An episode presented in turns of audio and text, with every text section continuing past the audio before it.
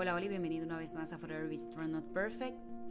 Gracias a todos los invitados y las personas que cada semana se suman a este espacio, que estamos creando con mucho cuidado para llevarle esperanza a nuestras vidas. Gracias por la confianza y por ser parte de los fuertes y valientes para el reino de Dios. Este episodio es sacado y presentado los martes de Valientes vía Instagram de cada semana. Un proyecto que con la intención de que juntos podamos vivir, aprender del ejemplo y el amor de Jesús. Así que comencemos. Oficialmente, ¿verdad? Para darle la bienvenida a Dalis, agradecerle a que nos dé este ratito en Forever, ¿verdad? Algo que ya muchos de ustedes, los que están conectados, saben de qué se trata Forever. Y, ¿verdad? Creo que Dalis y yo estamos agradecidas a la vida, como su blog, que tienen que seguirla en Soy Vida Blog. Yo soy vida, Eh, sí. Ay, Dios mío, yo soy vida. ¿Y por qué yo Sí. pienso soy? Yo soy. Ah, pues fue que, fue que yo le añadí el yo. Yo soy vida. y, y, ¿verdad? Eh, No nos, no nos habíamos conocido antes. Yo llego donde a Dalis porque había eh, en los reels que yo sigo ese contenido, pues ya ustedes saben que lo que uno consume normalmente eso es lo que Instagram te trae. Y casualmente la, la vi ahí. Y de hecho pensé hasta que en un momento dado nos habíamos como que eh, visto en algo, no sé por qué razón. So, todavía no hemos cuadrado fechas a ver si, ¿verdad?, en- entre una cosa y la otra. Pero hoy yo quiero que, ¿verdad?, eh, que la idea de este live de hoy es para que lo escuchen, lo compartan y se preocupen. Porque la realidad es que esto es un proceso, no es divertido, eh, Mm. no es algo como que eh, sea algo tan feliz, pero le agradecemos a Dios, ¿verdad?, que nos haya dado la oportunidad de hoy, de que estemos aquí compartiendo y que el propósito de, que de cada una de nuestra historia, de nuestras aventuras, pues te- podamos llegar a alguien o a muchas en decirle, chequéate. Precisamente tú compartiste esta semana que, le- que me lo copié en uno de tus stories, una jovencita de 19 años.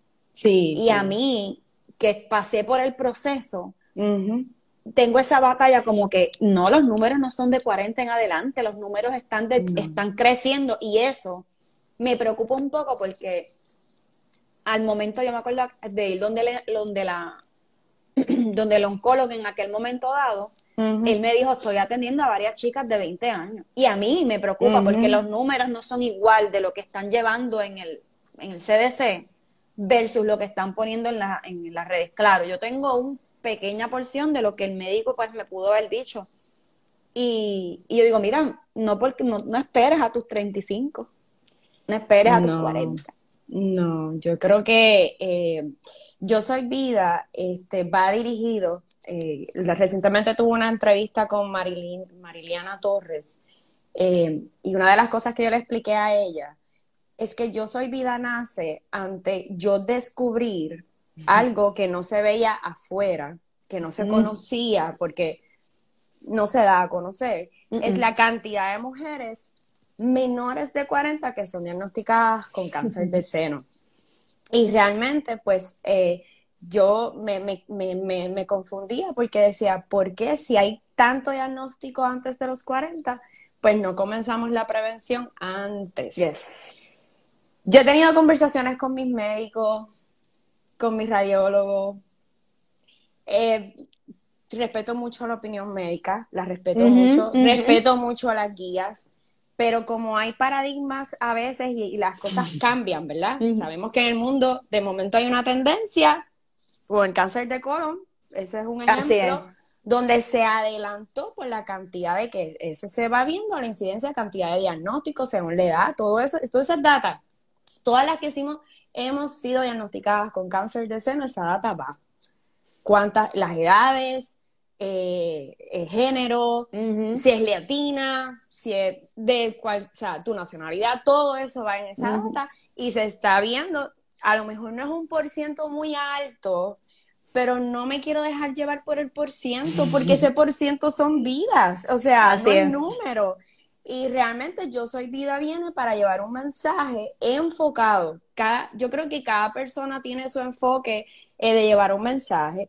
En mi caso, en mi caso particular, mi enfoque es dirigido a una campaña educativa a menores de 40 años en prevención y detención temprana de cáncer de seno y adicional a, ese, adicional a eso, facilitar el proceso si eres diagnosticada. Igual, llevo la voz también a los médicos de que cuando una paciente te dice, yo me estoy palpando algo, no me mires porque sea joven y me digas, todo está bien, no estás dentro de las edades de las guías que se supone que te dé tal diagnóstico, porque el médico tiene que escuchar la voz de la paciente, que es su cuerpo, le está dando una alarma de que algo se está palpando. Eh, como hay médicos muy asertivos, a lo mejor son más agresivos, y hay médicos que dicen, no, es que la guía, o sea, yo quiero cambiar esa visión de que nosotros como pacientes eh, tenemos un derecho. Yes. Y si tú te quieres hacer tu mamografía porque tú te palpas algo, no se te cuestione por la edad. Así uno tenga que pagarlo. O sea, no me, no me pueden fiscalizar por una guía. Yes. vuelvo y repito, es una visión mía. Eh, yo respeto todo lo, lo, que se lleva a cabo en cuestión de los estándares de las guías, pero en Yo Soy Vida no es que alarmo que todas salgamos a hacernos una mamografía y todo eso, es que vaya a su ginecólogo, converse con su ginecólogo, si usted tiene un historial familiar, eh, Ahí exacto. Eh, igual si usted tiene una sintomatología, algo que le está dando un red flag, que dice, vamos a verificar. Óyeme, el autoexamen, aunque usted no lo crea, es la herramienta más fácil, es gratis, está accesible para tú poder detectar un cáncer de seno. Casi todas, casi todas, la mayoría que tomamos tratamiento, todas fuimos nosotras mismas, nos palpamos. Así que, ¿qué significa? Que el autoexamen funciona. Funciona. Funciona. Eh, claro, la, igual que la sonomamografía y mamografía, pues también una herramienta súper importante que va más allá y ese radiólogo pues puede hacer la detención temprana. Y que de eh, hecho, perdona que te, que te interrumpa porque se, me olvida, cuando dijiste sono, a mí normalmente mandan a hacer las mamografías y a lo mejor muchas de nosotras podemos encontrar eh, que nos hagan mamografía aquí en Puerto Rico, ahí se identifican ciertos lugares donde te la hacen gratis. Pero ojo, en mi mamografía no salió nada, porque la mía estaba ubicada bien arriba. Así que la Sono fue quien detectó eso. Así que uniéndome a lo que dice Adalys, no dejemos, ¿verdad? Que si sentimos cualquier cosa, a veces son unos nodulitos, no importa, no confíen en esos nódulos. y no es para que se asusten tampoco. No, es para que tomen acción a tiempo y no se eviten ciertos eh, capítulos, ¿verdad? Que no, no son muy bonitos, como dije al principio, pero pues para eso estamos. Sí. Eh, y entonces, eh, en, mi, en mi caso, pues ese es el mensaje que llevo con Yo Soy Vida. Si hablamos un poco a qué edad yo fui diagnosticada, pues fui a los 34 años. Yo recién había pasado dos meses de haber visitado a mi ginecólogo, como todos los años, y le había comentado, tengo 34, pero quiero que sepas que a los 35 quiero comenzar a hacerme mi mamografía. Y me dijo, entonces el autoexamen, todo está bien, yo también te verifico, pero empezamos a los 35. Y dos meses después de decir eso, todo cambió. En un proceso que tuve menstrual, de mi menstruación regular, esa menstruación vino bien fuerte. Y entonces, eh, cuando está eh, en el proceso menstrual, me palpé eh, una bolita, lo cual mi ginecólogo rápido lo llamé y me dijo, Vamos a ver, porque a veces con el proceso menstrual, tú sabes que a veces nos inflamamos, los nódulos nos inflamamos, todas las, todas las glándulas mamarias y todo eso. Así que fui rapidito, esperé el proceso menstrual que terminara y le dije, la bolita está ahí, no se ha ido. Eso es otra, no, no te olvides y digas, eso no es nada. Siempre yo digo que hay que verificar, validar y decir, ok, no es nada. E-, eso es bien importante, eh, la procrastinación con la salud, porque tenemos un estilo de vida bien acelerado, nos va a costar más. Yes. Así que, pues nada, fui a hacerme mi mamografía y entonces me hice la mamografía de un solo seno. Imagínate si mi ginecólogo estaba tan seguro que ahí no había nada. no me la envió de los dos senos. Me envió la mamografía de un solo seno, que era el que yo estaba palpándome, y la sonomamo. No hubo más nada que constatar. Cuando llegó esos papeles, él estaba impresionado porque no podía creer que era positivo. Así que vuelvo otra vez para hacerme las ambas de mi otro seno para estar bien seguro. Así que realmente pues fue una, para hacer un resumen, fue un momento bien difícil. Eh, yo tenía 34 años, un bebé de 3 años y mi otro nene de 8 años. Eh, en el pico de la crianza, eh, comenzando clases, semestre escolar, mi niño grande estaba en tercer grado, sabemos que son grados de transición, eh, mi bebé de tres años, yo decía, wow, eh, esto, yo veía mi radiografía, que mi radióloga, que ha sido yo creo que mi mentora en el proceso, Mayra Maldonado, yo miraba la radiografía y yo decía, no, ese no es mi seno, no, no, no. Cogía la cartera. Y ella me dijo, yo me quería ir, porque yo decía que no, estaba en negación es que yo me siento bien, es imposible que yo tenga eso, o sea, e-, ese, y eso es lo que nos pasa a la mayoría, estamos muy bien. Y a mi hijo, ese es tu seno, siéntate que ese es tu seno. Es un jamaqueo un poco fuerte, eh, yo sé que siempre tratan de ayudarnos, pero a veces nosotros nos negamos a ver lo que está ocurriendo y realmente pues sí, eh, eh, yo le decía, ¿qué es eso que brilla? Y ella me decía, pues lamentablemente ese, ese es la malignidad, lo cual uno pues piensa lo peor y lo sabemos y estamos criando, no piensa en sus hijos, piensa en muchas cosas. Eh, así que ellos me fueron guiando en el proceso y comencé con mi cirujana oncóloga, la doctora Viviana Negrón, donde sí me dijo bien, aguante, a veces yo quiero, si aquí hay pacientes y, igual no pacientes entiendan esto, estos médicos ven a diario de más decenas de mujeres con diferentes diagnósticos. Y a veces yo digo, Dios mío, no pierdan la empatía y la sensibilidad y realmente ellos tratan de no hacerlo. Cada, cada una de ellas que nos sentamos caemos en unas crisis totalmente diferentes, ellos tratan de manejarlo. No hay tiempo. Aquí el tiempo es demasiado valioso. Ellos quisieran trabajarte la parte emocional, nutricional, pero la prioridad cuál es? Comenzar el tratamiento ya. O sea, aquí no hay tiempo. E, e, e, ese es el, el, como hmm. mi oncólogo, pues estaba tratando de manejar la situación también. Así que ella, pues me dijo, vamos a comenzar el tratamiento, todos creemos que primero nos operamos, pues no es así. Ahora la práctica ha cambiado, tratar de minimizar lo más posible esa malignidad que hasta desaparezca. Eso es lo que ellos quieren. Y luego del tratamiento entra en intervención de la decisión que tú tomes, si te haces una cirugía parcial o una doble mastectomía total radical. Así que ese es otro proceso que entramos que es bien difícil y complicado, porque es una decisión de una desprenderte eh, despedirte de tu seno, porque realmente ese es el proceso. Y que todo es de cantazo. toda la información que, uno llega, te sientas y es como que un bombardeo de tanta información que, y uno emocionalmente está bregando con, todo. Bueno, yo recuerdo una vez que cuando salí del, porque a mí me operaron primero, antes de pasar por lo demás, me operaron. Y me acuerdo que el, el cirujano me envía donde este oncólogo que está en el mismo grupo que él, y yo fui, ese día, por alguna razón, me dio con ir sola. Me fui sola y él me dio tanta, tanta información. Yo fui tranquila, te tengo que ser honesta.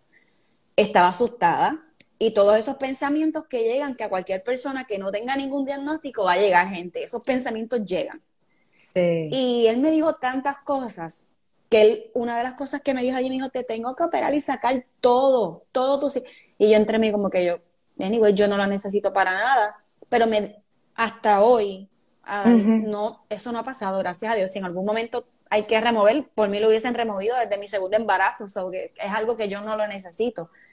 Y qué increíble cómo trabaja el cuerpo de nosotras, y digo nosotras mayormente porque los hombres sí les da cáncer de mama. o sea, no, no, pierdan la, perspectiva. Eh, cómo estas hormonas se alimentan. Yo, yo lo comparo como si cuando ustedes ven un comején que se está cambiando, o sea, eso se va a las millas. Igual que las abejas, cuando se mudan, ellas en menos nacen. por eso es que, exacto, gracias. eh, por eso es que cuando Adalys dice, gente, esto es cuestión de tiempo, esto, no, esto es rápido, no es que hagamos las cosas al garete, no es que a lo mejor que nos sintamos cómodas con ese médico. De hecho, yo me cambié de ese médico, porque toda la información que me lo dijo para mí fue como que, como que demasiado, sin ningún tipo de filtro. Y yo decía, como yo estoy en un lugar que este va a ser mi médico hasta que yo me muera, literal. Y me habla de esa forma. O sea, no me sentí cómoda. Y, y, gracias a Dios, mi cirujano me, me removió con otro.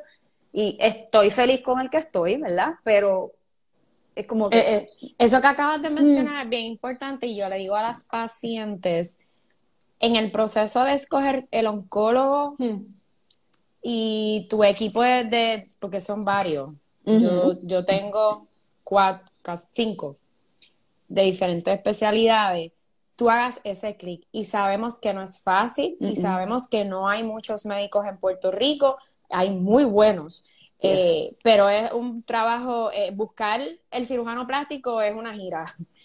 Saca varios sitios, habla con ellos, este, que tú te sientas en confianza porque eso se va a ver en el proceso de recuperación y operación.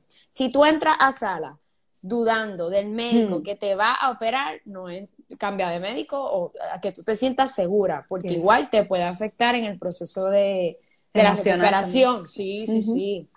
Nuestro, nuestro cuerpo escucha demasiado. Eh, si decimos, voy a quedar mal, me voy a complicar, no puedo hacerlo, te vas a complicar. No va, o sea, la mente es muy poderosa. Hay una de las cosas que me dijo mi oncólogo cuando empecé, que él me agarró las manos y me dijo, si tú no crees en esto, no va a funcionar. Y no me lo dijo cualquier médico, me lo dijo mi oncólogo.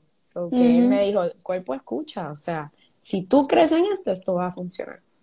Así que este, lo, más importante es eso, conseguir ese médico que tú puedas hacer el clic. En el caso mío, para escoger mi oncólogo, el oncólogo, la primera pregunta que me hizo mi cirujano oncóloga fue, ¿quieres que sea hombre o mujer?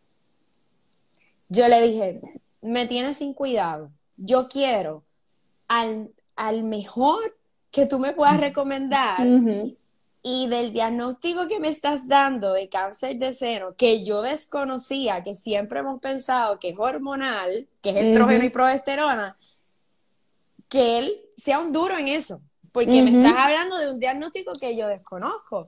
Así que para la gente que sepa, diagnóstico de cáncer de seno no solo es hormonal, no solo es estrógeno y progesterona. Existe HER2 positive, que es un exceso de proteína, que fue el caso que a mí me dio. Es uno de los cánceres que se mueve más rápido. El hormonal va más lento. Él es más lento. En el caso de HER2, él va más rápido. Es un exceso de proteína y él comienza aceleradamente a mutar y a moverse. En el caso de triple negativo es que no es ni estrógeno, ni progesterona, ni HER2, se le llama triple negativo y también eh, eh, tiene otro tratamiento y, entonces en el caso de triple positivo es que tiene los tres. Hay gente que tiene hormonal y HER2. Así que y lo, gracioso, y lo gracioso de eso es que ese, examen te lo hacen de la manera más simple, por sangre. Por sangre. Que esa es otra de mi... De mi bueno, el, lo que es el BRCA, el, BRCA específicamente, el BRCA es un estudio genético para ver si tus BRCA son positivos o negativos y a ver si tú tienes eh, factor hereditario de cáncer de seno. Pero, mm. lamentablemente, de 10 que estábamos cogiendo tratamiento, solo dos era genético. Las demás no éramos así, mis BRCA son negativos. No hay razón para que me, me, haya dado cáncer de seno. Por eso que yo siempre le digo, el único riesgo de cáncer de seno es ser hombre o mujer. That's it. No hay más nada. Ese es el único riesgo. Así que el, cuando hacen la, cuando se te detecta que, que la, el radiólogo te va a hacer la biopsia, donde está ese, y lo coloca ese marcador que es microscópico, donde se está detectando esa masa, eso se lo llevan a patología. Y el patólogo hace un estudio y dice de qué se alimenta. Esto que está aquí, de qué se está alimentando. Está brutal. Y de que lo que se alimenta, pues ahí detectan si es, en mi caso salió HER2 positivo, positivo. O sea, no había duda que era eso. Así que eh, el oncólogo Luis Baez Vallecillo, además de atender toda la gama de cáncer de seno, de malignidades que hay, su especialidad también es en HER2 positive y él cogió y se entrenó con el creador de la inmunoterapia de HER2 positive, que la inmunoterapia es Herceptin y Perjeta, así que es Ofen Anderson, y él tuvo ese gran honor, un boricua, de entrenarse con el creador de ese bloqueador que hoy en día está salvando a millones de mujeres. Eh, porque yo estoy en grupos de HER2 Positive y veo cómo ese medicamento, ese bloqueador ha llegado hasta Asia, Europa, eh, mujeres jóvenes. Casi siempre he visto que la tendencia es en mujeres jóvenes. Es el porcentaje mayor que le da HER2 Positive. Así que, nada, pues él es el que me dio el tratamiento y los seis ciclos de quimioterapia.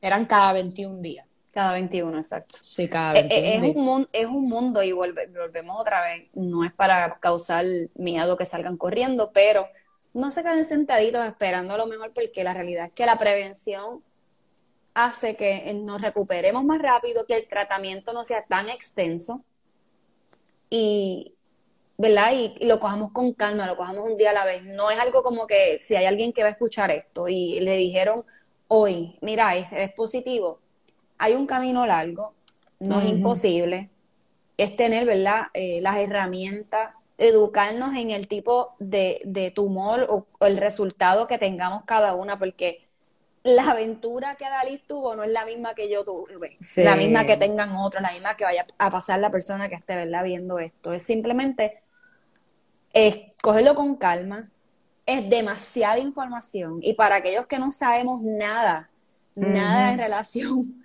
a ciencia como tal, tenemos que ser bien pacientes. Bien bueno, En, en, mi caso, yo lo trabajé de esta forma. Este, yo sé que había muchos pasos. Y yo dije, mira, yo no voy a pensar en el cirujano hasta que llegue eso. Yo no voy a pensar en la radiación, que fue un yo creo que fue el proceso más difícil, tomar radioterapia. Yo creo que ese fue yo eh, eso te explico más adelante porque eso fue horrible. Eh, todo lo que me conllevaba un futuro, yo dije, mira, yo no voy a pensar más. Vamos, si es este mes es quimio, nos concentramos en eso.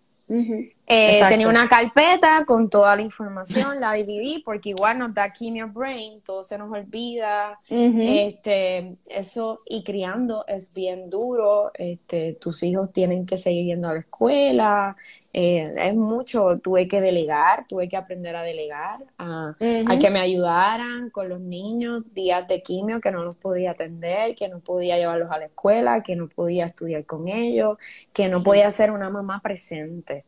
Eh, eso es bien duro, es bien complicado. Eh, uno decir, Dios mío, ¿qué va a hacer de mis hijos? Hmm. Pero tuve que crear esa red de apoyo que agradezco inmensamente para que toda mi familia, este, mi esposo, el apoyo de mi esposo fue yo creo que el vital y el más importante, eh, que me apoyó 100%. Eh, y mis hijos también, mi, mi nene grande, pues llevarlo en un proceso de cambio, ver a mamá que se le cae el pelo, ver a mamá con peluca, ver a mamá con pañuelo, eh, que los amiguitos le preguntan, todo eso, o sea, criar con cáncer es bien duro, es bien difícil, es bien difícil. Y creo que hace falta mucha ayuda de las organizaciones que están dirigidas a cáncer de seno. Al Departamento de Educación, las escuelas no tienen un protocolo para bregar con niños que sus papás están pasando situaciones de salud. Eh, muchos maestros, hay maestros conscientes, pero hay muchos que tampoco están conscientes. Aún así aquí se bombardea en Puerto Rico de información. Yo creo que todavía nos falta un montón este, los acomodos razonables. Mira, un niño no te está atendiendo porque está pensando que su mamá le va a pasar algo. O sea, e, es inevitable que tú le pidas que atienda. Eh, y hay bien poca sensibilidad en las escuelas sobre eso. Y no quiero generalizar, quiero puntualizar de que deben haber guías, que, deben haber protocolos, que, que la mirada del cáncer de seno no es, no es la abuelita, es la mujer joven tratando de echar hacia adelante. Yo tengo, yo, yo tengo muchachas embarazadas que le ha dado cáncer de seno. O sea, algo que no se habla. Hmm. El cáncer de seno también te puede dar si estás embarazada. Eh, yo creo que hace falta mucho por recorrer y, me topé con muchas dificultades que por eso es que a través de Yo Soy Vida, poco a poco, pues podamos llevar el mensaje y ayudar a las mamás que necesiten.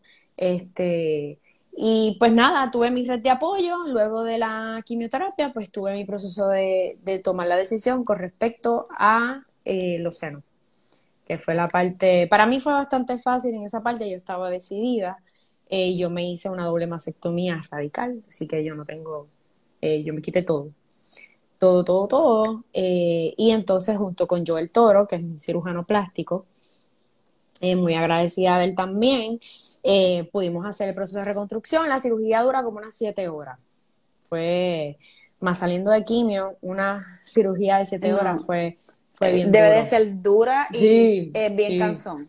Sí, sí, no, eso es. Tu cuerpo está abatido. Bien valiente, bien valiente. Abatido, y como nosotras hay un montón, en aquel momento casi todas era después de quimio, tienes 21 días para operarte.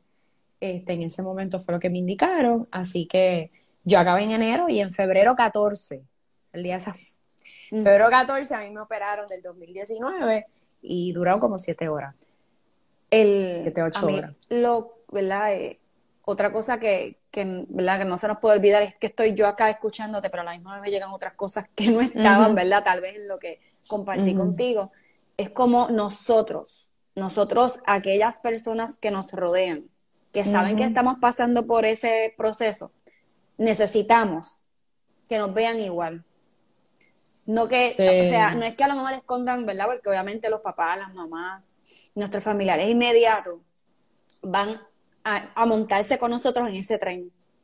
Pero hay momentos que nosotros necesitamos también que ustedes sean fuertes.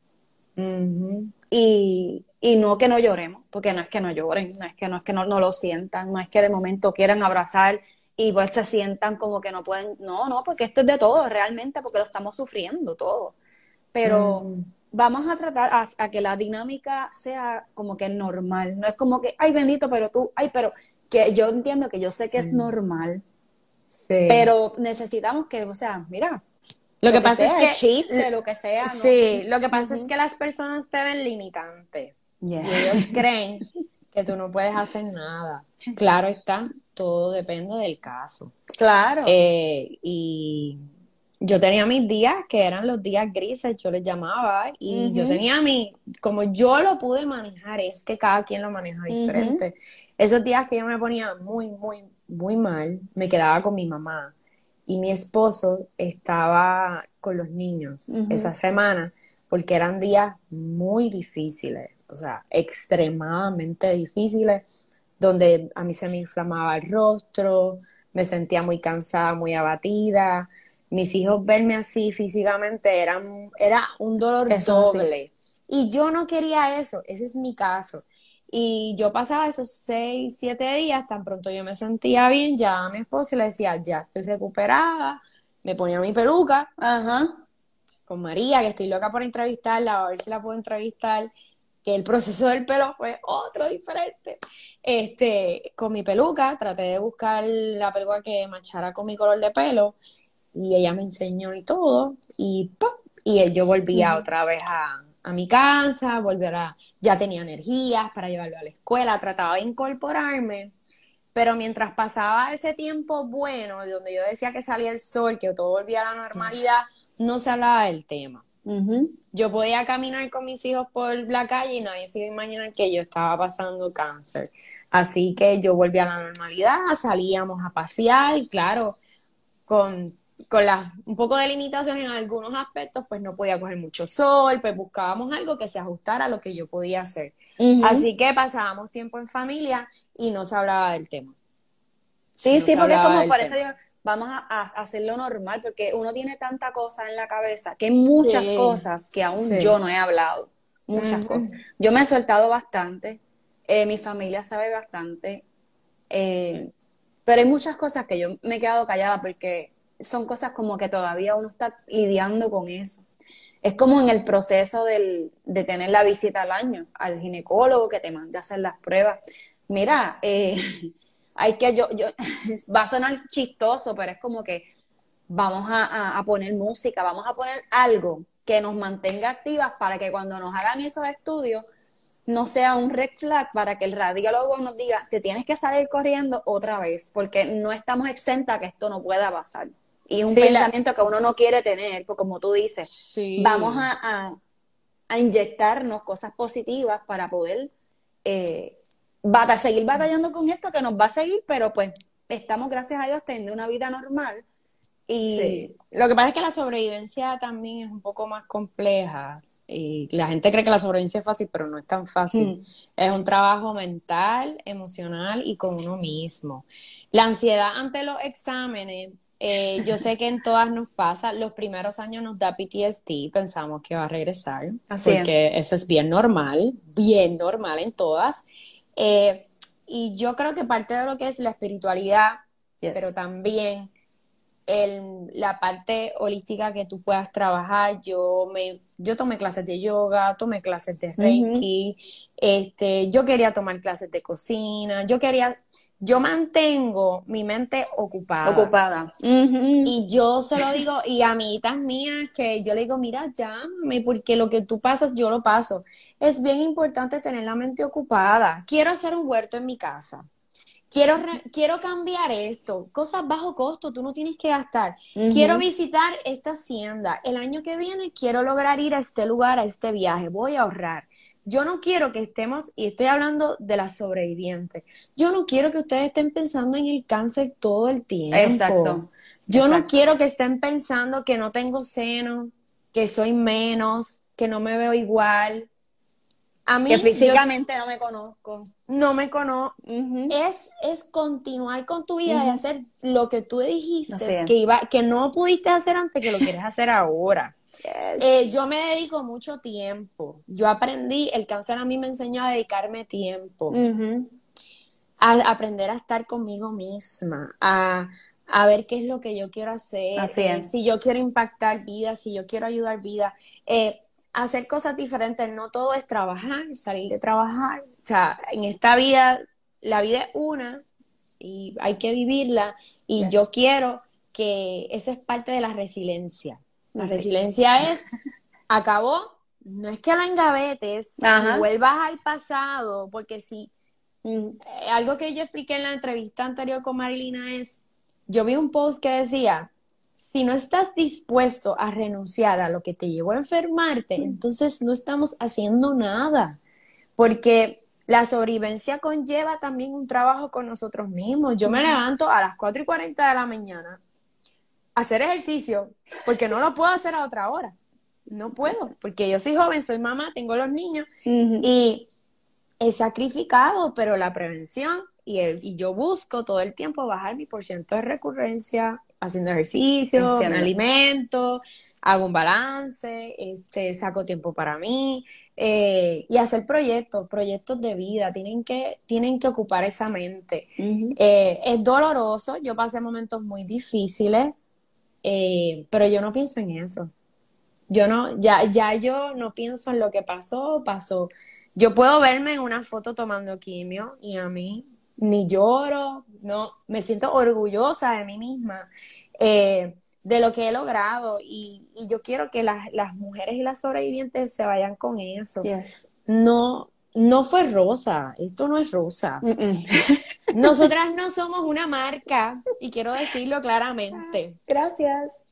Yo no soy una marca, yo nos, o sea, nosotras somos vidas para llevar el mensaje de prevención y concientización, para, para unirnos y trabajar cosas para otras mujeres que se puedan beneficiar, que fueron dificultades para nosotros, que pueda beneficiar a otra persona. Eh, la investigación, eso es bien importante, créanme. El cáncer de seno es uno de los más investigados porque es el cáncer que más da a mujeres, lo cual la inversión económica es bastante y constantemente salen eh, tratamientos nuevos, investigación, y eso es un valor brutal Hay países donde los medicamentos y los tratamientos que llegan a Puerto Rico no llegan a otros países. Y no todas las mujeres tienen la posibilidad que tú y yo tuvimos. Y eso es bien valioso. Así que a eso, a eso voy, que, que la sobrevivencia es eso, proyectos de vida, cosas que queramos hacer, y cuando hay que llevar el mensaje se lleva, pero no arrastrar eso tan doloroso porque vamos a terminar, eh, nos lleva a, una, a deprimir. Depresión, exacto.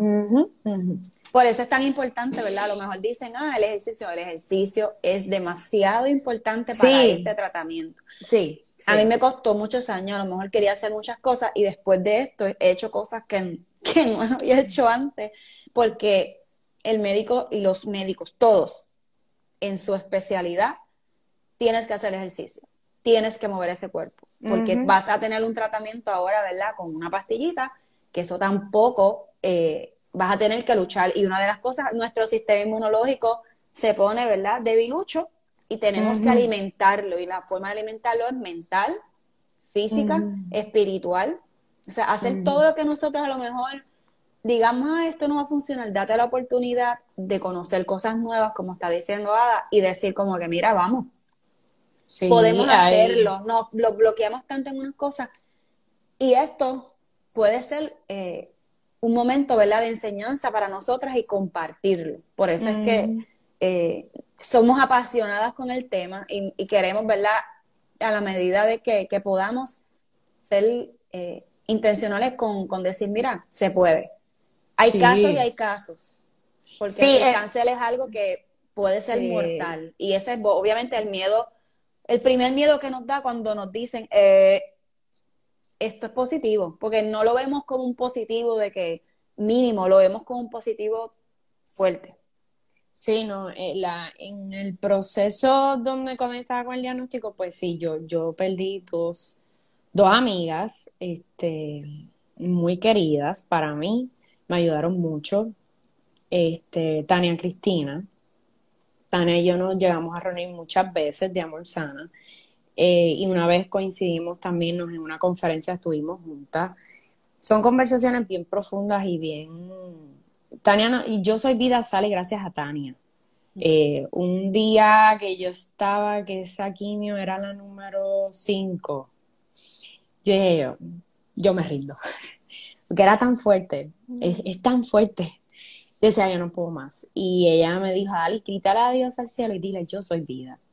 Eh, que tú vas a continuar. Y ella me dio mucha fortaleza, este, dejó un legado bien grande, yo, es un ser, fue un ser espectacular, y yo la menciono porque, porque hay que mencionar. Así es. Ella luchó, ella enseñó, ella dejó un legado bien grande y yo soy vida, pues yo se lo debo a ella.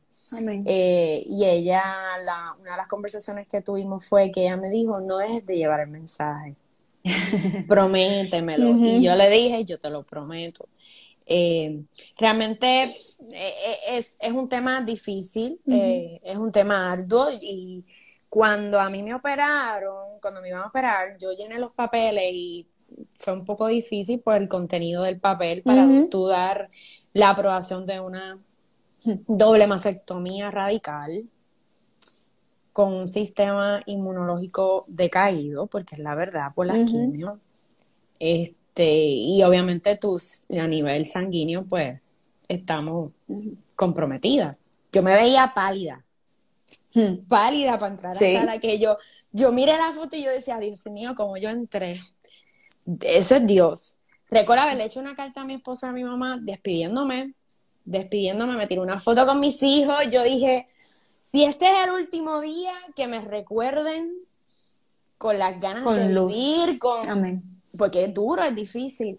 Y realmente, pues, yo visualicé mi cirugía y yo solo le pedí a Dios, Dios Señor, que yo no, yo no bote tanta sangre, porque tú, son siete horas. Este, y ya yo estaba como que la hemoglobina un poquito, estaba, estaba bien. Sí, la baja, la baja. Sí, no, no, no, fue bien difícil.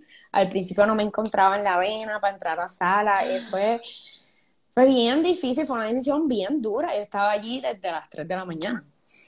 Y fíjate, la cirugía fue todo un éxito. Lo primero que me dijo mi mamá al oído fue, Alice, me dijo el cirujano que casi ni sangraste.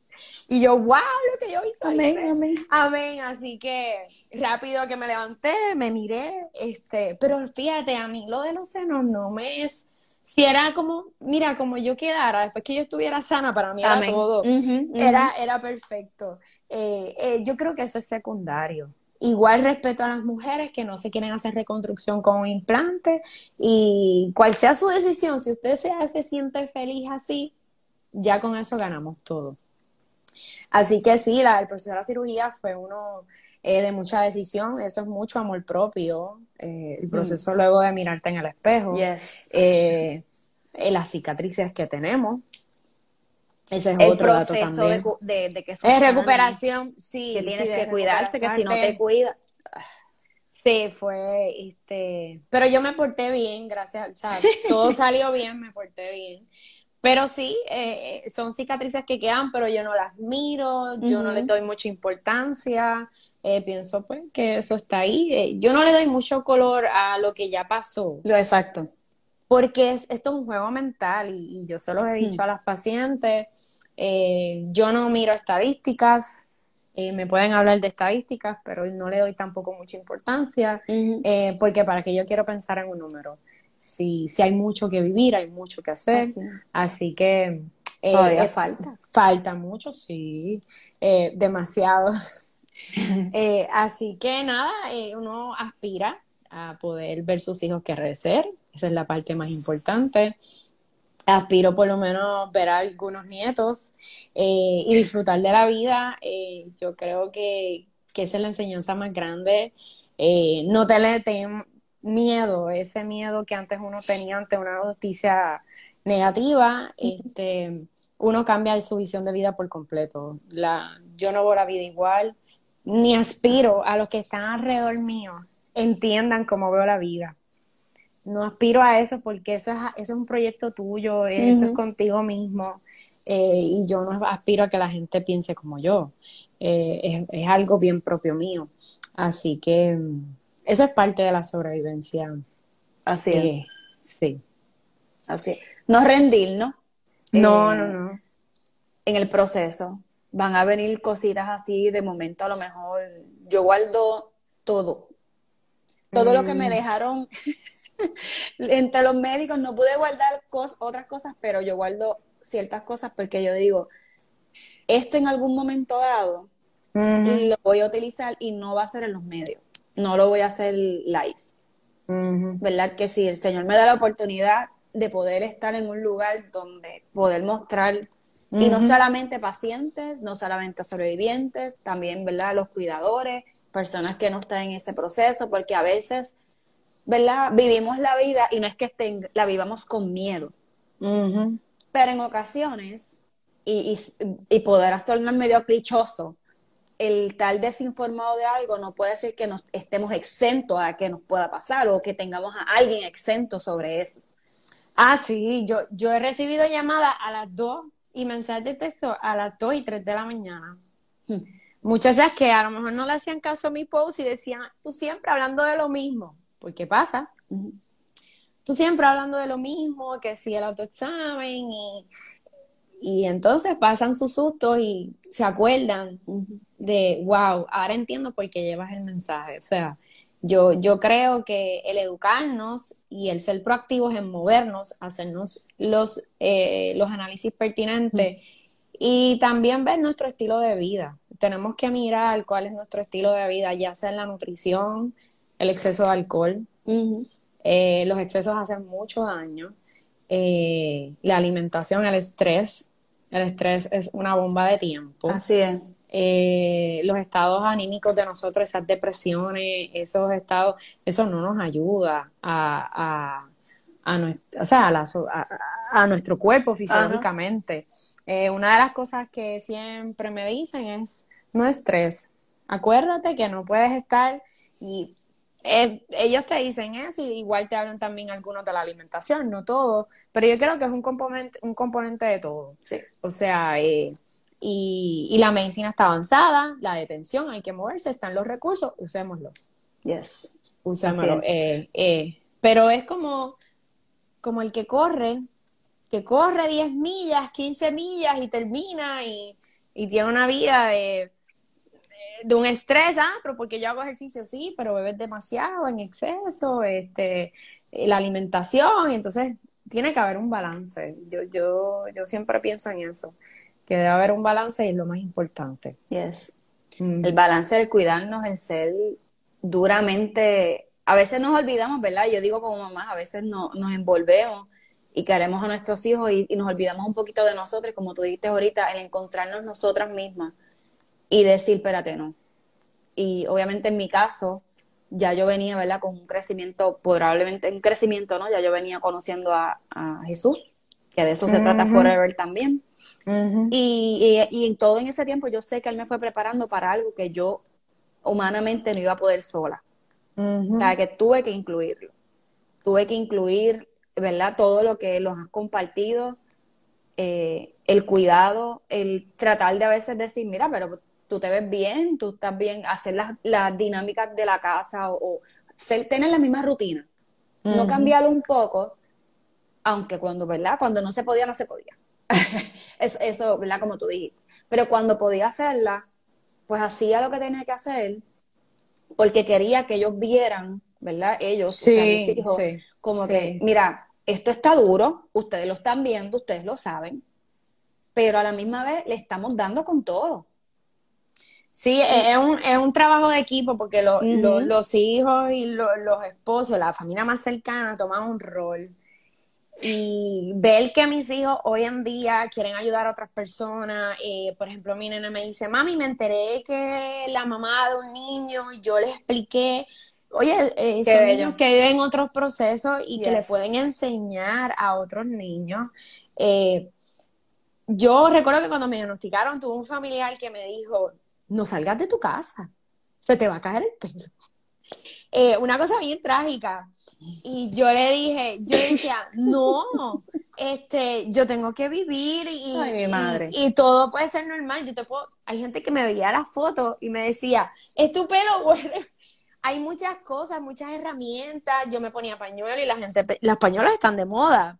Nadie puede pensar que. Exacto. O sea, no, no hay que tener temor a eso no somos menos porque tengamos un diagnóstico. Exactamente. Eh, yo quiero que la gente sepa que no somos el diagnóstico. Yo no soy el diagnóstico. Yo tuve una situación, tuve un, pero es para ayudar a otras personas. Exacto. Yo no quiero que estemos cargando el cáncer. Yo quiero que la gente entienda que como mismo le da un diagnóstico de artritis reumatoidea, diabetes, alta presión. Exacto. Eh, es eso, tenemos que no cargar el diagnóstico, ¿qué podemos hacer? Y qué podamos educar para ayudar. Y yo no quiero que nos, estén estigmatizando por un diagnóstico. Y, y, yo lo que quiero es que todo el mundo tenga la misma oportunidad de sobrevivencia, de que hay Tú sabes lo que es que le diga a una paciente, yo tengo el medicamento para poderte salvar. Eso es algo tan valioso. Son las palabras más valiosas que tú vas a escuchar en tu vida, igual cuando te digan, estás a tiempo. Es otra palabra bien valiosa. Eh, lo material es insignificante. Yo le digo a las personas, yo, yo conocí pacientes que lo perdieron todo. Perdieron su casa, perdieron su trabajo, pero tienen, hoy en día tienen salud y volvieron y empezaron. Amén. Eh, yo quiero que la gente sepa eso. Hay ayuda. Si el, plan, tuve personas que el plan que hmm. pagaban por años, por años, seguro, no les cubrió y pues les cubrió una reforma. Y, eh, sorpresivamente, o sea, quiero que sepan eso, que, que, que, vivimos en un país que gracias a Dios tenemos oportunidades. Y si no están aquí, pues las buscamos afuera. Me solidarizo mucho con las pacientes con diagnósticos más difíciles, donde yo me solidarizo eh, que están pasando situaciones muy difíciles, eh, madres jóvenes que hoy en día quieren más tiempo. Este, y hay, hay que solidarizarnos y, y, las organizaciones y las ayudas emocionales tienen que llegar a esos recursos, esos pacientes que lo necesitan. Igual nosotras como pacientes poder ayudar a personas que están pasando momentos muy difíciles. Eh, pero la prevención para todo, no para el cáncer, para cualquier condición, es el arma más importante y más valiosa que tenemos y tenemos que usarla. Así es. Sí, eh, eh, la, medicina está tan avanzada a través del, tiempo, ¿verdad? Y como tú dijiste ahorita, mira, hay otros hay otras, ¿verdad? Formas de a lo mejor la gente no querer coger el tratamiento, porque la realidad es que cuando nosotras empezamos a leer sobre qué tiene el tratamiento, qué efectos secundarios, qué daños eso puede hacer a nuestros, a nuestros sistemas, a nuestros órganos, que están bien, uno la realidad se quiere quitar y buscar otras alternativas. Pero eso, eso es bien, bien personal, eso cada cual lo hace como, ¿verdad? Actualmente el protocolo es el siguiente. Si un paciente se rehúsa a tomar tratamiento de quimioterapia, tiene que firmar un documento que se lo provee el oncólogo o el especialista que lo esté atendiendo, donde él rechaza, eh, porque es una responsabilidad del médico, donde él rechaza el tratamiento que se le está ofreciendo. Y esto es, es, que esto es bien personal. Yo, yo le respeto al paciente que me diga, no, yo me voy a ir por la medicina natural y yo te voy a aplaudir y te voy a apoyar igual. Exacto. Y voy a apoyar igual al que tome la decisión, porque esto es, esto es bien de uno. Hay pacientes que se quedan callados y no dicen nada a los familiares. Y después nos enteramos que pues tenía este diagnóstico y decidió que no. Y eso hay que respetarlo, porque somos vida, somos vida. y, y en momentos difíciles hay pacientes que dicen, hasta aquí llego, o yo me puse como un lema que yo tenía, es que si a mí me pasaba esto, yo no iba a, proceder a, tomar tratamiento, igual hay que respetarlo. yo tuve pacientes que me decían que no, y hay que respetarlo. Así No es lo que quisiéramos, a lo mejor no es la opinión tuya, pero se debe de respetar. lo que sí es acompañarlos en el proceso, darle ayuda emocional y espiritual eh, para respetar su decisión y, que sea lo que la persona quiere. Así es. Eso es bien importante. Mira, y llorar juntos, no se vale. Se vale eh, relajar juntos, se vale quejar juntos, se vale todo pero es no quedarnos ahí en la queja constante, porque eso nos va a ayudar. Y, se los digo porque la realidad es que nuestra mente es tan poderosa y que puede controlar nuestras emociones y nos puede llevar a un nivel que nosotros mismos no vamos a reconocer más adelante. Al contrario, nos vamos a aplaudir vamos a estar hasta orgullosos de lo que todo este proceso o a X proceso, ¿verdad? Que estén pasando en este momento o hayan pasado ahora cómo nosotros podemos aprender de, ese, de esa situación. Yo le siempre digo, la, uso la palabra aventura porque para mí es como que situación es como que es problemática. Yo le digo aventura porque dentro de todo, ¿verdad? Es, una montaña rusa de emociones increíbles y, y tú conoces a muchas personas este, en el proceso. Yo gané unas amigas. Tú tienes amistades. Pero las amigas que tomaron tratamiento contigo y es, es un sentimiento bien especial. O sea, es, es algo que lo une, que, que tuvieron una experiencia de vida tan y tan e, es, intensa y tan profunda que lo que yo puedo hablar a lo mejor con otra amiga, pues con la amiga que, con, que conocí en mi proceso, puedo hablar muchas cosas que ella va a entender y nos damos apoyo unas a otras. Nosotras tenemos un grupo y tratamos de cada cierto tiempo pues ir a desayunar, hablar, conversar, este, nos apoyamos. Eh, y, eso es bien bonito, eso yo creo que son los regalos que te dejan en el proceso. Eh, yo tengo una amiga que tomamos tratamiento juntas y tomamos la cita juntas, programamos nuestra cita juntas y siempre que salimos del consultorio del oncólogo nos vamos a desayunar y ya el oncólogo sabe, ¿va? nos dice, ok, y a veces nos dice, ustedes siempre todo lo hacen juntas.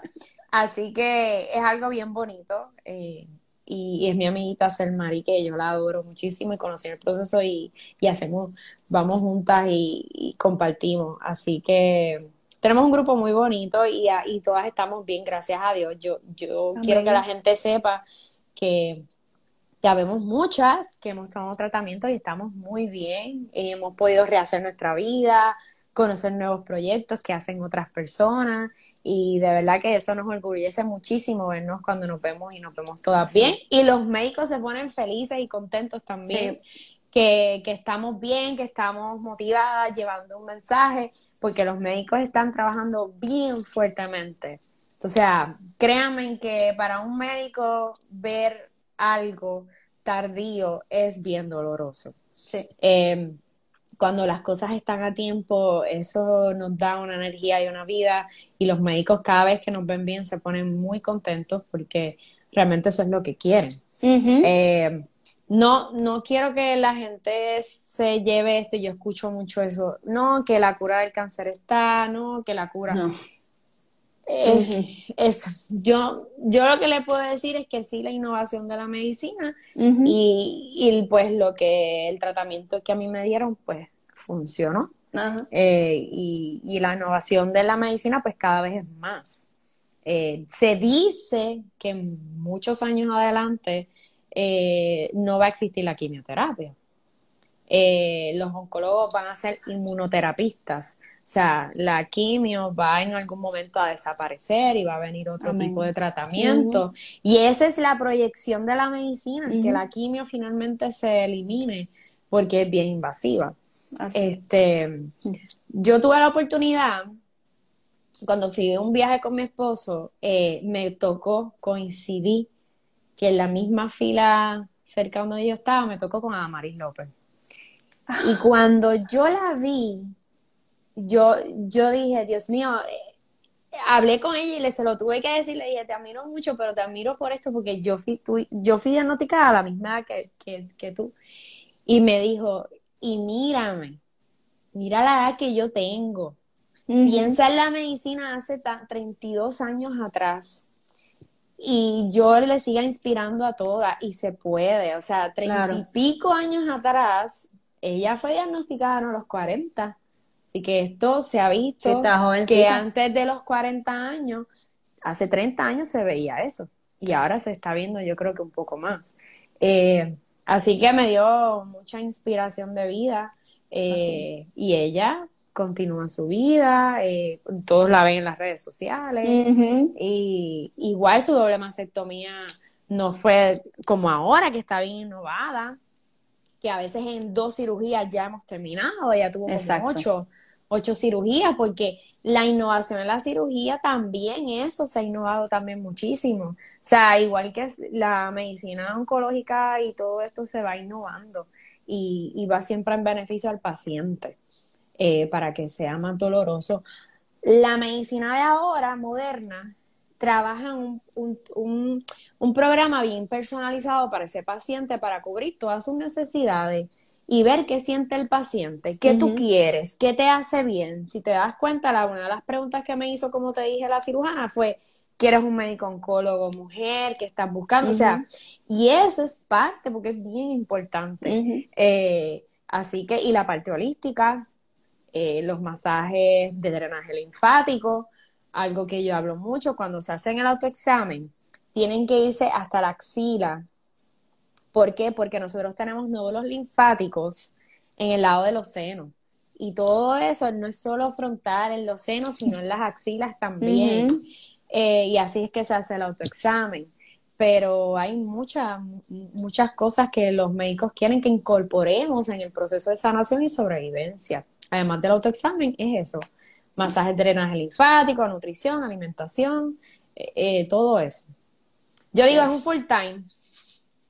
Sí, es y vale la pena. Sí, porque uno se siente muy bien, muy bien. Sí, se siente uno bien, se sigue educando. Sí. Y, y como tú dices, eh, la, la ciencia de aquí es más, la que nos tocó a nosotros de aquí a tres años no va a ser igual.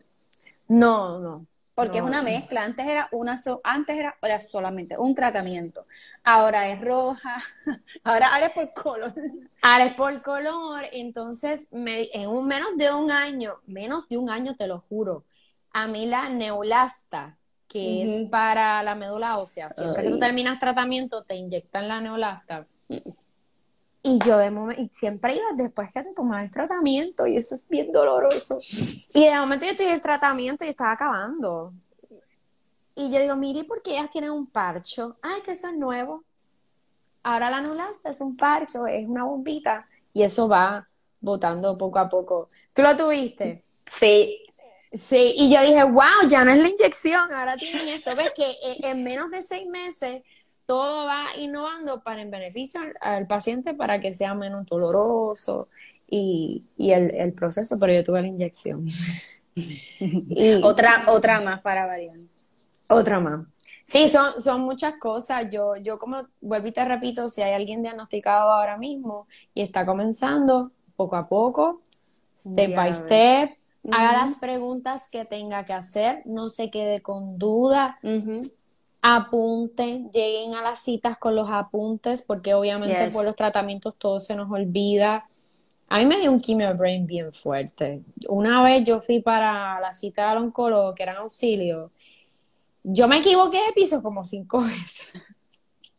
Y el me dijo, ¿qué te pasó? ¿Por qué tú te tardaste tanto en llegar? Y yo, es que se me olvidó el piso cosas así, es, bien fuerte porque el quimio brain te da fuerte y tienes que apuntarlo todo, tienes que ponerte alarma, eh, tienes que usar estrategias de recordarte porque es una lucha y el médico te dice, eso es quimio brain, eso se te va a ir. Eh, por eso también yo hablo mucho de la hidratación durante el proceso de tratamiento. Y si hay alguien aquí, por favor, que me escuche. La mm. hidratación durante tratamiento, post tratamiento y en sobrevivencia es muy importante. Yo ando con esto, mira, yo lo tengo al lado. El sorbeto es una de las herramientas más fáciles para tú tomar ingesta de agua. Eh, el líquido es bien preciado para botar toda la toxicidad de la quimioterapia. Igual para tu sistema fisiológico, para cuando te vayan a sacar sangre. O sea, porque es una toxicidad bien alta y igual la sobrevivencia. Eh, el tomar agua es bien preciado para nosotros, así que eh, aprovecho la oportunidad para dar una, un recordatorio de eso, porque es bien importante. Eh, la alimentación y la hidratación en nosotros. Y que el cuerpo también, a mí, a mí, en mi casa, el cuerpo me lo pide. Ya mi cuerpo me dice, dame, dame, dame, que no me has dado hace como una hora o algo así. Sí, sí, yo tomo mucha agua. Yo tomaba agua, pero ahora tomo más de lo normal. pero ya es algo como que, pues esto, yo sé que esto es para, yo digo, para flochar nuestro sistema. De hecho, nos ayuda en otras cosas también, ¿verdad? No necesariamente en, en cuestiones de, de lo que sea este proceso, sino en todo, porque desde pequeño nos dicen tenemos que tomar agua. Primero que lo tenemos que hacer porque nos ayuda a, limpiar y a no tener infecciones. Nos ayudan también a, que nosotros, ¿verdad?, podamos tener un sistema digestivo óptimo o, casi óptimo.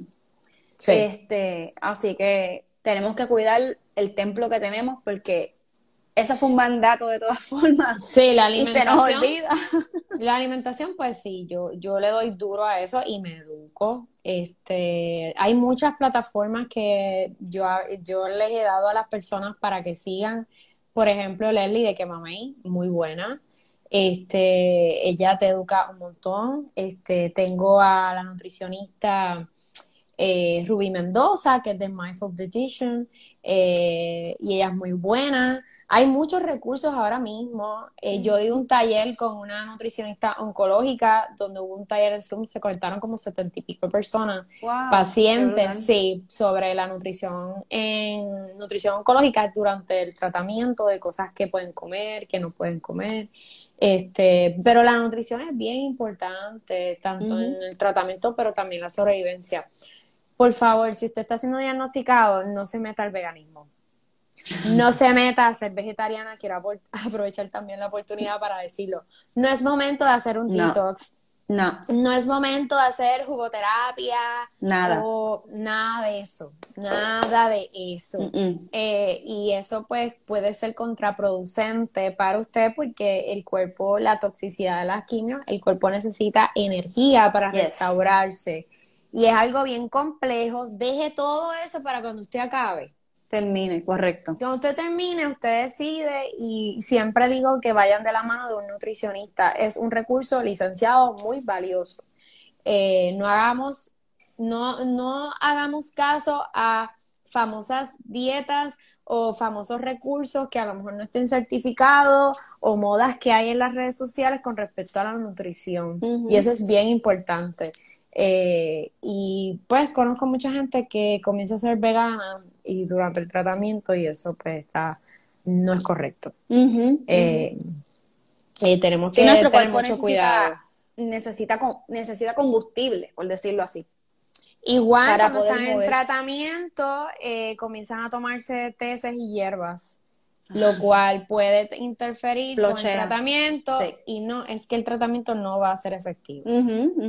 Eh, también este, ah, me contaron y supe eh, que el doctor me dice, pues mira, hay pacientes que decían, porque no funciona, y digo, pero ¿qué tú estás tomando? Y entonces haga, no hace que el medicamento haga efecto.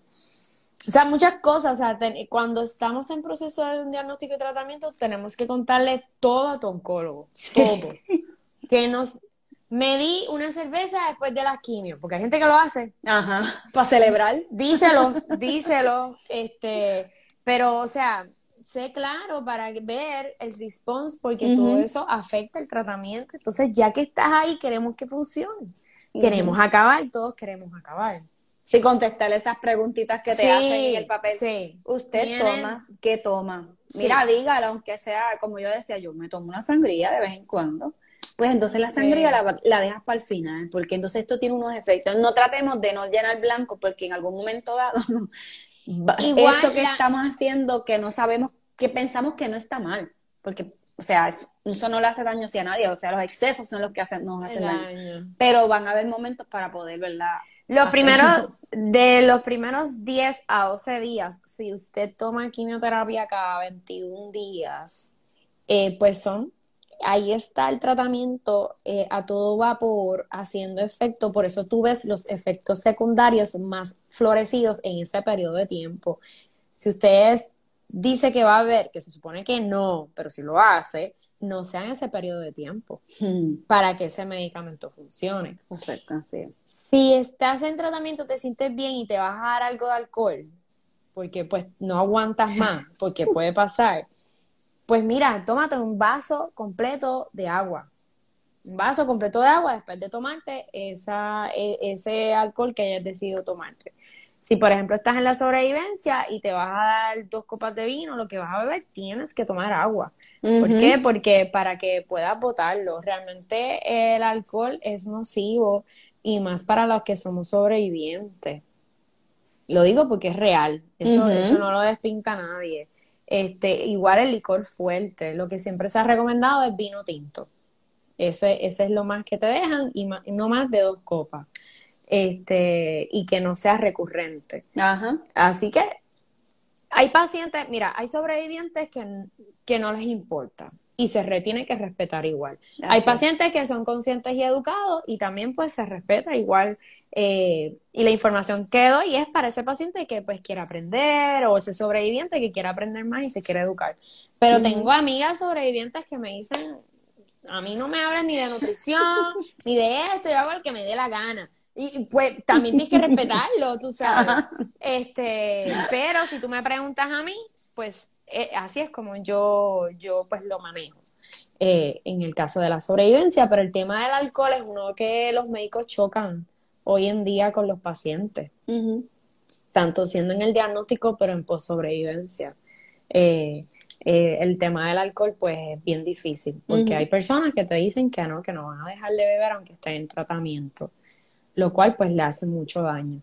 Igual que a nivel gastrointestinal, nosotros no, todo nos cae mal, eh, nuestro cuerpo está recibiendo algo nocivo, lo cual pues los efectos secundarios hay que trabajarlo.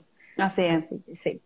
Sí, tenemos que cuidarnos, tenemos que, eh, tenemos que hacer, ¿verdad? Como cuando nosotros amamos a, siempre tenemos a alguien que amamos mucho o personas que amamos mucho, ponernos en ese lugar, como quisiéramos que esa persona se cuide. Pues así mismo, ¿verdad? Nosotros hacerlo. Porque a veces, mira, te quiero cuidar a Dalis, pero entonces yo no me cuido. ¿Entiendes? Como que no, no entendemos esa dinámica. tenemos que ser bien cuidadosos con nosotros mismos y no es que descuidemos a los demás tampoco, pero de vez en cuando ser egoístas para nuestra salud, eh, hay que hacerlo, porque tenemos que amarnos a nosotros, tenemos que cuidarnos para que esto, toda esa toxicidad, como tú estás diciendo y como nos dicen los médicos y ¿verdad? donde nos paramos, que a veces hablan de unos términos que uno dice, ¿qué es esto? Sí. es que un, este un trabajo en equipo, el médico espera algo de ti que tú hagas después que tú recibes el tratamiento, ellos esperan algo. Eh, y, que porque ellos lo que quieren es eso. Otro año más mira cómo vamos este o qué pasó aquí que, que, que o sea es bien importante. Una de las cosas que mi oncólogo siempre cuando yo voy aunque me hace el C CA25 es cómo que se llama el que es el cáncer de seno en sangre eh, él me dice, no le hagas mucho caso porque eso, eso es estándar, eso siempre se pide. Pero lo más importante es cómo tú te sientes. Y eso es bien importante. Esa pregunta es cómo tú te sientes, cómo te has sentido, si te da mareo, si te da vértigo, si te da dolor, o sea, algún sintomatología físico, si te has palpado algo, si te has hecho el autoexamen. Ese, ese esa parte es bien importante y la mayor eh, eh, profundidad que ellos le dan en la cita de ver cómo tú te sientes, y eso es bien importante, de uno saber cómo uno se sienta o si se palpó algo. Eh, es bien importante y desde cuándo, te preguntan, desde cuándo tú lo sientes y no llamaste y no viniste, eh, eso también es, importante. Así que el trabajo del médico y contigo como paciente eh, es en equipo y también como pacientes tenemos una responsabilidad de buscar nuestros resultados, de ir a hacer nuestros estudios, de cumplir con lo que ellos necesitan. E, eso es bien importante porque le ayudamos a ellos. Yes, yes. Eh, yo quiero darte las gracias. Gracias por tu valentía, gracias, ¿verdad? Por tu actitud sobre todas las cosas. Y gracias por tener ese corazón dispuesto a compartir, ¿verdad? No solamente con, este live, sino con lo que estás haciendo y lo que vas a seguir haciendo, porque estoy segura que tú no te vas a quitar. No, no, no. Gracias por, por, amar, porque definitivamente a veces uno dice, ah, pero esto es amar, porque esto estás amando a personas que no conoces para que se cuiden y levantar esa bandera de decir, mira, no importa vamos a, vamos a quitarlo del cáncer. No importa el diagnóstico que sea, tenemos que movernos en acción y, con todo ese miedito, ¿verdad? A introducirlo y decir, vente conmigo, montate en la guagua, montate susto, montate lo que sea, pero seguir caminando y caminando por uno. Y todo lo demás va a ir cayendo en tiempo. Sí, yo creo que con, yo lo que le puedo decir a las personas es caminar con fe, con seguridad, yo creo que descansar esa preocupación en que Dios te abre el camino y tú deja que Él te vaya guiando. Esa parte es bien importante. Eh, no nos adelantemos. A veces las pacientes nos adelantamos demasiado a las cosas. No nos adelantemos, vamos un día a la vez, pero ese día a la vez lo vivas con intensidad, con proyectos, como les dije, sus mentes ocupadas en otros temas, en otras cosas. Eh, ahora lo hacemos con mayor fervor porque estamos en el mes de la concentración y cáncer de seno.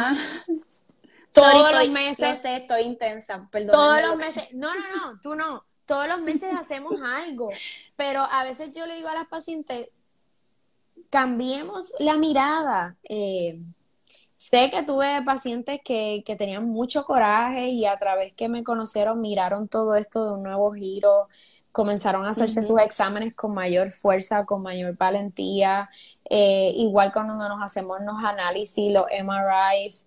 Eh, yo sé que no es fácil, no lo es, créanme, yo me hago mucho análisis y yo no me adelanto. Yo voy con la seguridad y con la claridad de que todo va a estar bien. Amén. Y va a haber un plan B. Pero no me adelanto. Voy feliz y contenta, me pongo lo, la mejor camisa que tenga. O sea, voy con una visualización, con una oración constante, pero no nos Ready, ready. Ready. Oye, aunque los pies tiemblen, aunque si dice que somos sola. si decimos que somos tan guerreras, ahí somos más guerreras tranquila, eh, eh, no adelantarnos. Yo no quiero que la gente se adelante. Eso nos crea mucha incertidumbre. Por favor, no no comparemos los diagnósticos de otras personas con los de nosotros.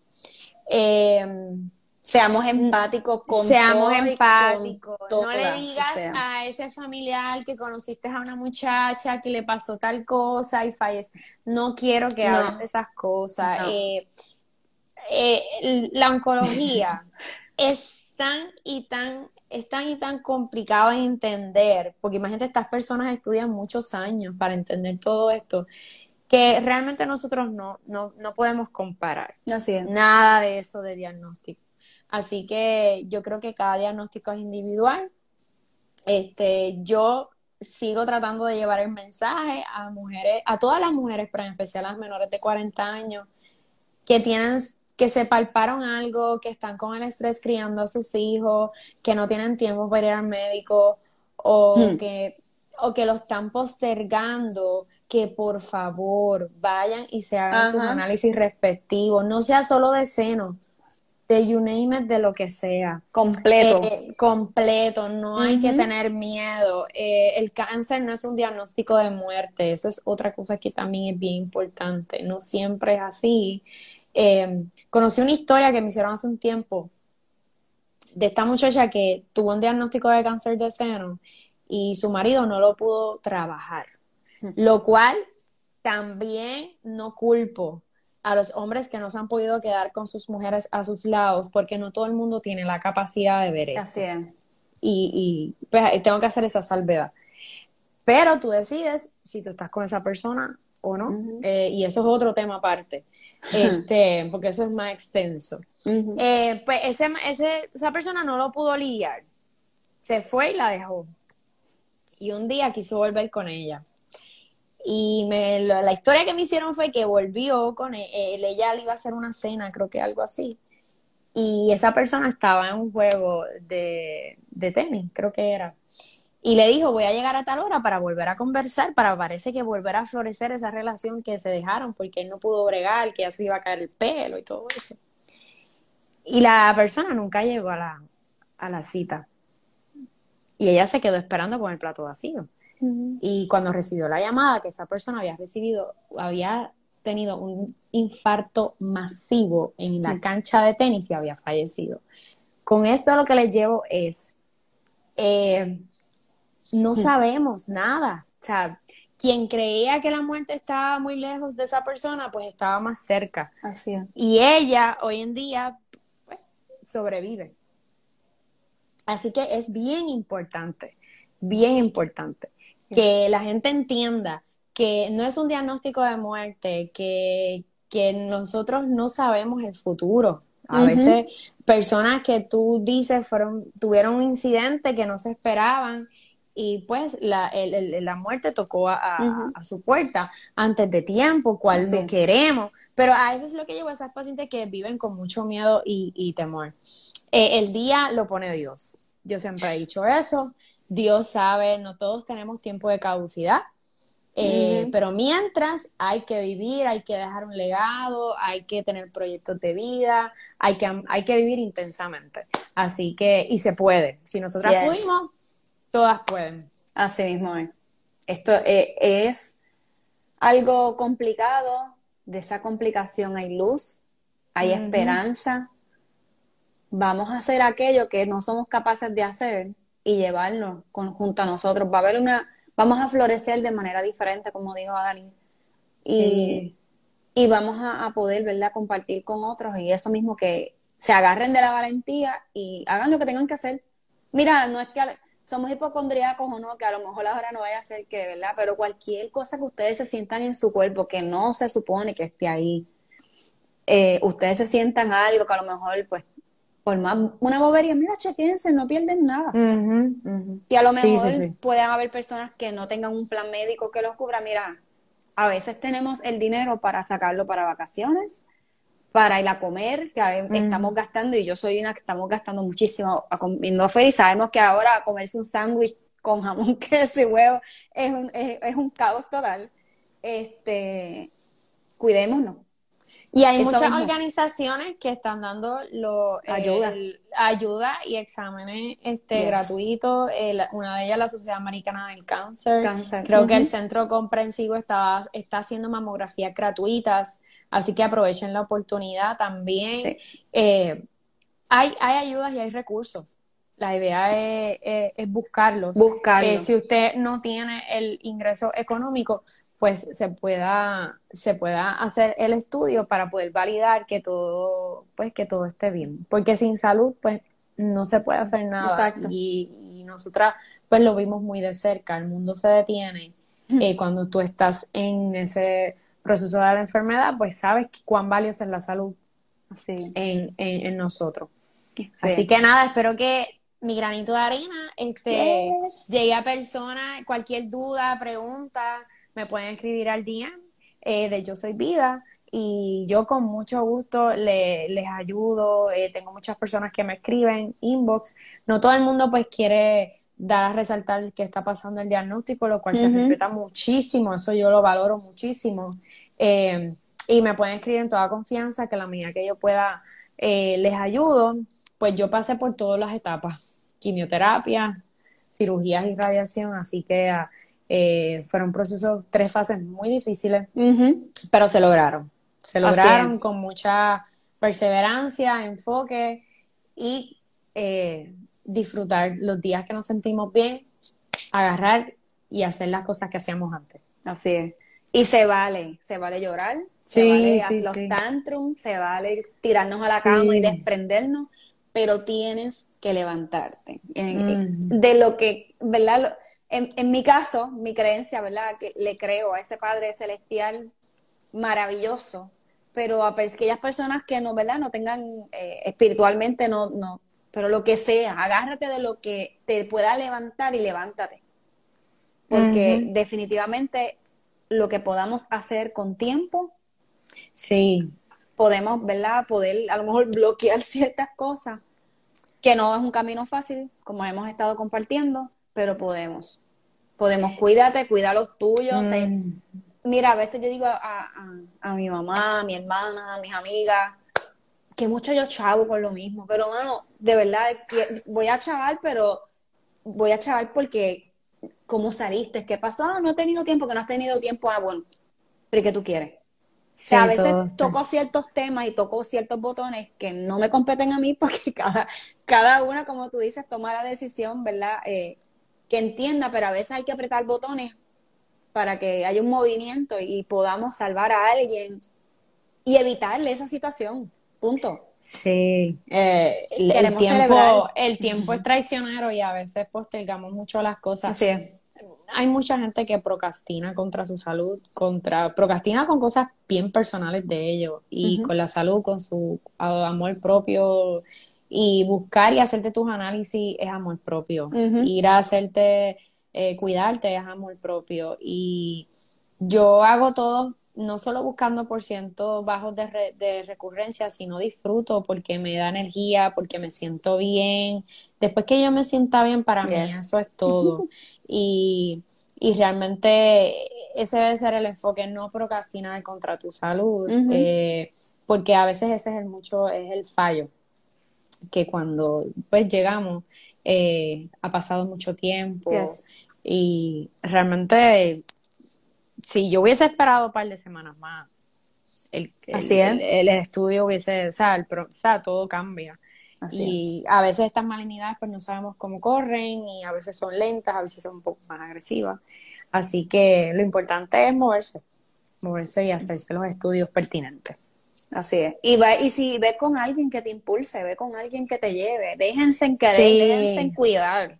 Porque a veces Sí, queremos pasar un, un momento porque no, quiere- no queremos que nos vean en nuestra debilidad, pero identifiquemos a alguien. A lo mejor, mira, no me quiero ir con mi familiar porque me va a hacer 20 preguntas, porque va a llorar o va a hacer algo o lo que sea, pero busquemos a esa amiga, busquemos a ese amigo, busquemos a ese alguien que va, va a ser, yo digo, Dios te lo va a poner ahí para ese momento.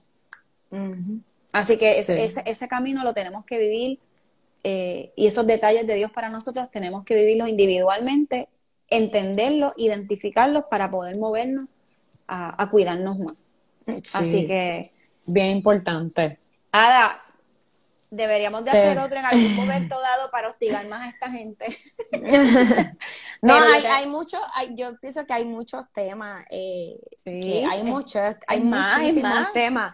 Lo que pasa es que esto es un, un, resumen más por el mes eh, y por llevar ese mensaje a las pacientes eh, jóvenes sobre el, el, cáncer de seno. Eh, yo no, o sea, no debe haber, no debe haber ninguna impresión que una muchacha menor de 40 años ha sido diagnosticada con cáncer de seno, porque somos un montón.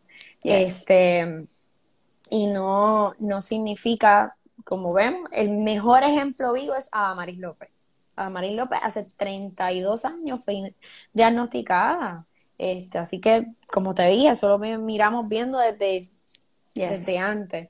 Eh, pero eh, al ser jóvenes, pues estas malignidades van corriendo más rápido, lo cual tenemos que ser proactivos y la clase médica del país también estar asertivos observando ese cambio hormonal, tanto en gestación, posgestación, eh, sea, ser más proactivos y decir, no, no solo es porque la guía me dice después de los 40, qué pasa si es antes, y mm. debemos de estar bien pendientes. Así es. Eh, tanto los pacientes como la clase médica eh, de ese médico que tú visitas, generalista, ginecólogo. El ginecólogo es la parte más importante aquí. Ginecólogo hace una función bien importante en la detención. Así que chequense, hagan su cita. Hoy es domingo, pero, ¿verdad? Hicimos este el domingo, pero esos días pónganse un reminder. Mira, busquen un Sharpie, vamos a hacer la cita. Y hombres que escuchan o que han visto hasta aquí, pues mira, tú también tienes que chequearte. Caballero, sí, cualquier cambio, sí, el, el, yo les hablo también del cambio de textura en piel, picor, eh, eh, rojizo, cambia. O sea, todos esos aspectos físicos hay que estar bien pendientes. Eh, y por eso es el autoexamen y se al frente a un espejo. Eh, para que tú te puedas palpar y durante el baño, con agua y jabón, ahí aprovechas y llevarse esa mano a la axila hasta adentro. Ese es bien importante. ¿Por qué? Porque tenemos nódulos linfáticos y en la axila A y en la glándula mamaria y por ahí pues eh, él se puede mover. Así es. Así que... Y se mueve pues, rápido. Sí, sí, Hay, hay, uno, hay unos casos sí que, que, es rápido y hay que, por eso es que hay que avanzar. Y eso es lo mismo como el, el cáncer de colon, que en Puerto Rico ha aumentado un montón, un montón. y esto mayormente le está dando a los varones. Así que Sí, he visto varones, pero también fíjate, he visto eh, mujeres. En cuando yo estaba terminando, habían varias mujeres, varias. Y es bien incómodo. Ese tratamiento es más incómodo que el cáncer de seno. Así que, ojo, mm, ustedes no quieren pasar por una situación así, busquen la información de cáncer de seno y se van a sorprender. Cuando le digan lo que ustedes tienen que hacer, a lo que se tienen que exponer con el tratamiento, ustedes van a salir corriendo